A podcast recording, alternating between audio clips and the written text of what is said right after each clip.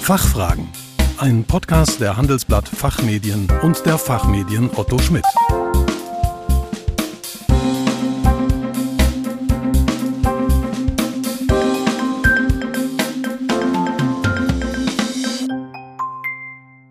Ich begrüße Sie zu den Fachfragen. Sie hören Antworten und Handlungsvorschläge zu aktuellen Themen aus Wirtschaft, Recht und Management. Mein Name ist Kerstin Pferdmenges und heute geht es um die Besteuerung von Influencern.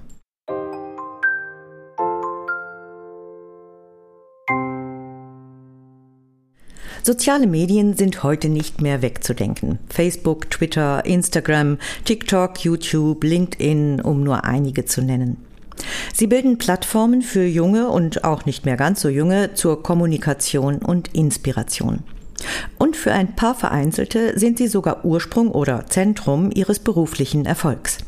Die Rede ist von sogenannten Influencern, die durch eine besonders hohe Anzahl an Fans auf den Plattformen besondere Aufmerksamkeit genießen und diese Aufmerksamkeit können sie dazu nutzen, ihren Lebensunterhalt zu verdienen. Aber wer Geld verdient, der zahlt doch auch Steuern. Und wie genau funktioniert das und wie werden Influencer steuerlich behandelt? Darüber spreche ich heute mit Tom Ruß, Steuerberatungsassistent bei Peters Schönberger und Partner in München. Neben der steuerlichen Beratung von Unternehmensgruppen beschäftigt er sich mit der Digitalisierung des Steuerrechts und der Besteuerung der digitalen Wirtschaft. Er ist an der Ludwig-Maximilians-Universität in München ausgebildet worden, besucht aktuell das berufsbegleitende Studienprogramm Tax Law and Digitalization an der Wirtschaftsuniversität Wien und veröffentlicht zu verschiedenen Themen regelmäßig in der Rethinking Tax. Guten Tag, Herr Ruß. Schön, dass Sie Zeit für die Fachfragen gefunden haben. Hallo, guten Tag, Frau Wertmenges. Vielen Dank für die Einladung. Herr Ruß, erstmal grundsätzlich, wer oder was ist überhaupt ein Influencer? Das ist eine gute Frage und das Schwierige ist, es gibt keine klare Definition. Man, Sie sagten es bereits, es gibt die Influencer verdienen ihr Geld auf den sozialen Plattformen und genießen dort eine extreme Aufmerksamkeit. Das bedeutet, sie haben eine hohe Anzahl an Followern und teilen diesen Followern einen Blick in ihr, in ihr Leben mit. Sie zeigen Fotos, sie zeigen Videos aus ihrem Leben und werben eben auch für andere Produkte und für andere Marken. So ein bisschen abzugrenzen oder so ein bisschen zu unterscheiden unter den Influencern sind einerseits die Personen wie Fußballer oder auch schon Film- und Fernsehstars, die seit jeher schon, ich sag mal, ihr Geld verdient haben. Und dann Personen, die nun auf Basis diesen sozialen Medien erst ihr Geld verdienen. Wenn man in den deutschsprachigen Raum schaut, so gibt es dort Bibi Klaassen, Pamela Reif, Lisa und Lena oder auch Caro Dauer. Die sind Personen, die erst durch die sozialen Medien tatsächlich eine Bekanntheit ähm, erreicht haben und dadurch ihr Geld verdienen. Noch kurz quasi, wie nun, wie, wie verdienen diese Influencer Geld? Gibt es verschiedene Formen. Die bekannteste und am weitesten verbreiteste ist jedoch, dass Influencer von Marken ein, eine ähm, Gage bekommen und dann zum Beispiel eine Handtasche in ihrer Werbung oder auf ihren Posts mit unterbringen. Okay, verstanden. Und was gibt es jetzt steuerlich zu beachten? Sie sagten es vorhin schon, Frau Pferdmenges, wer Geld verdient, der muss auch Steuern zahlen. Es ist allerdings sehr unterschiedlich, wie ein einzelner Influencer Steuern zahlen muss und was zu beachten ist. Es hängt sehr von den Umständen und von dem Einzelfall ab. Schauen wir erstmal auf das Beispiel, ich habe einen Influencer, der in Deutschland wohnt, in Deutschland seinen Wohnsitz hat und für ein Unternehmen arbeitet, für ein Unternehmen äh, Werbung macht, das auch in Deutschland ist. Sicher überall schon mal gehört, drei Steuerarten, die hier von Relevanz sind. Das ist die Einkommensteuer, das ist die Gewerbesteuer und das ist die Umsatzsteuer. Zunächst muss man sich überhaupt mal fragen, fällt denn ein Influencer nun unter eine dieser Steuerarten? Und leider oder zum Glück ist das relativ, kann man das relativ schnell abarbeiten.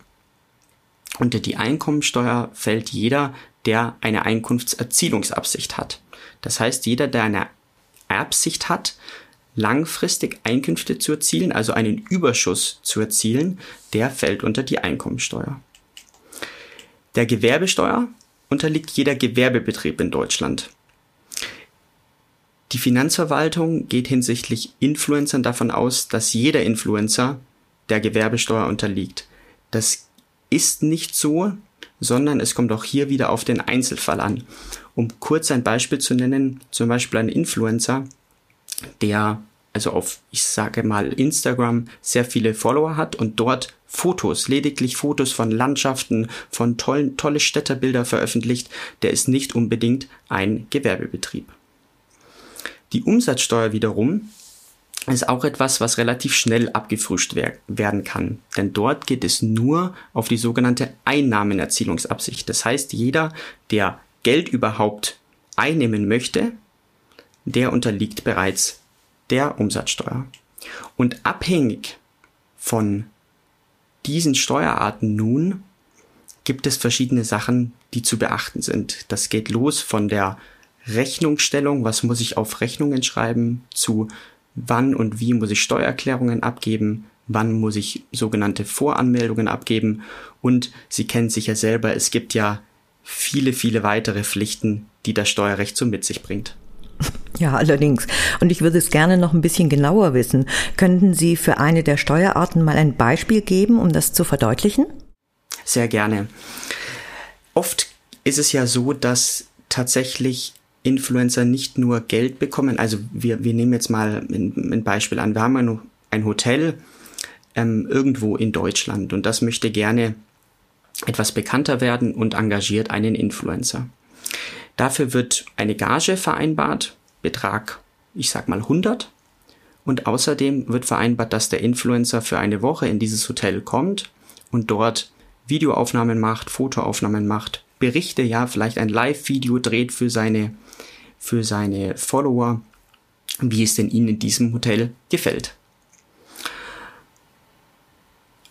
Wir haben jetzt auf der einen Seite die Gage, die tatsächlich bezahlt wird, dieser Betrag 100 und dann über den auch der Influencer dann eine Rechnung ausstellen muss, also 100 plus Umsatzsteuer, aktuell 19 Prozent, wie, wie Ihnen ja oder wie allgemein bekannt. Das heißt eine Rechnung über 119. Nun ist aber auch diese Reise, also der Aufenthalt im Hotel, ist auch eine Einnahme bei diesem Influencer. Das heißt, wenn für diese fünf Tage normalerweise ein Gast pro Nacht einen Betrag von 50 zahlt, ja 50 mal fünf Nächte, 250 würde normalerweise ein Gast zahlen, dann hat der Influencer nun auch bei sich sogenannte Betriebseinnahmen in Höhe von 250. Das heißt, auch das hat er in seiner Einkommensteuer zu beachten und hat, hat er anzugeben. Das i-Tüpfelchen oder noch weitere Pflichten, um es mal so zu sagen, ist, dass auch umsatzsteuerlich das Ganze einen Vorgang auslöst und im Grunde auch das Hotel eine Rechnung an den Influencer stellen muss.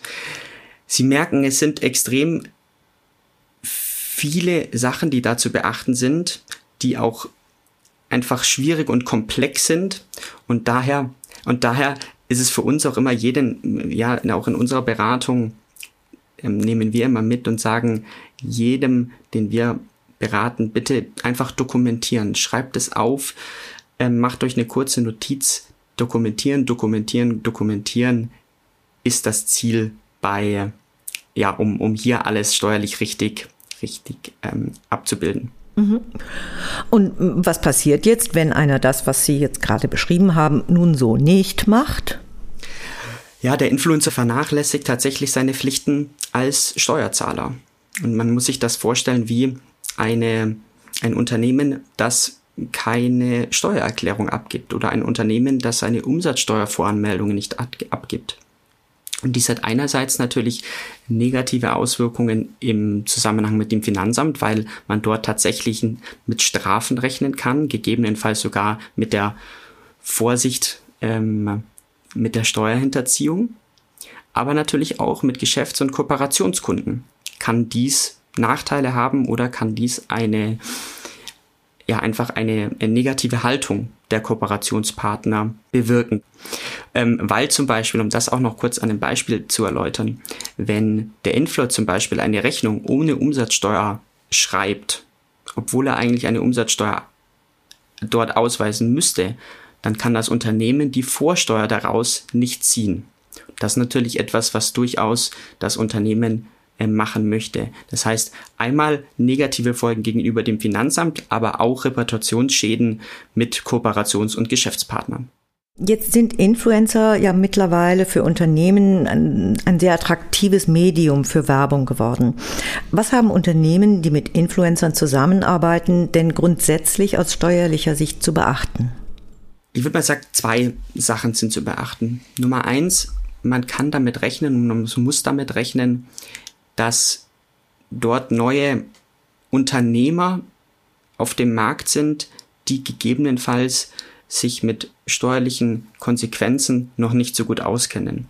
Das heißt, wenn ich jetzt eine Rechnung von einem Mittelstandsunternehmen, das bereits seit Jahren im, im Betrieb ist, bekomme, dann kann ich damit davon ausgehen, dass diese Rechnung richtig ausgestellt ist.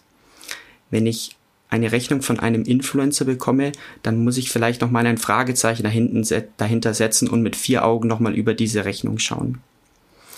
Das zweite ist, dass wenn ich nun ein deutsches Unternehmen bin und einen Influencer vielleicht aus einem anderen Land engagiere. Es gibt auch mittlerweile viele Influencer sind bereits nach Dubai ausgewandert und sind nun in Dubai wohnhaft, ähm, allerdings trotzdem deutsche Staatsangehörige und vielleicht möchte man diese auch engagieren, ähm, eben für seine Werbetätigkeiten. Hier ist zu beachten, dass wenn ein ausländischer Influencer für ein deutsches Unternehmen aktiv wird und eine Deutsche im Inland etwas ausführt, dass hier gegebenenfalls das Unternehmen dazu verpflichtet ist, eine Steuer einzubehalten. Das ist dann eine sogenannte Quellensteuer. Es kommen also auch da einfach Themen auf von der Unternehmensseite, die bisher, mit denen man bisher nicht gerechnet hat. Alles klar, das war ja schon mal ein guter Einstieg, sowohl für Unternehmen als auch für Influencer. Ich bedanke mich ganz herzlich bei Ihnen, Herr Ruß, für Ihren Besuch bei den Fachfragen. Vielen Dank, Frau Pferdmenges. Alles Gute.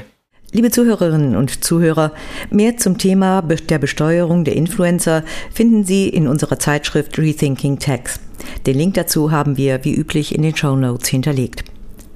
Hoffentlich konnten wir einige Fragen für Sie klären. Vielen Dank für Ihr Interesse. Tschö und bis zum nächsten Mal. Fachfragen. Ein Podcast der Handelsblatt Fachmedien und der Fachmedien Otto Schmidt.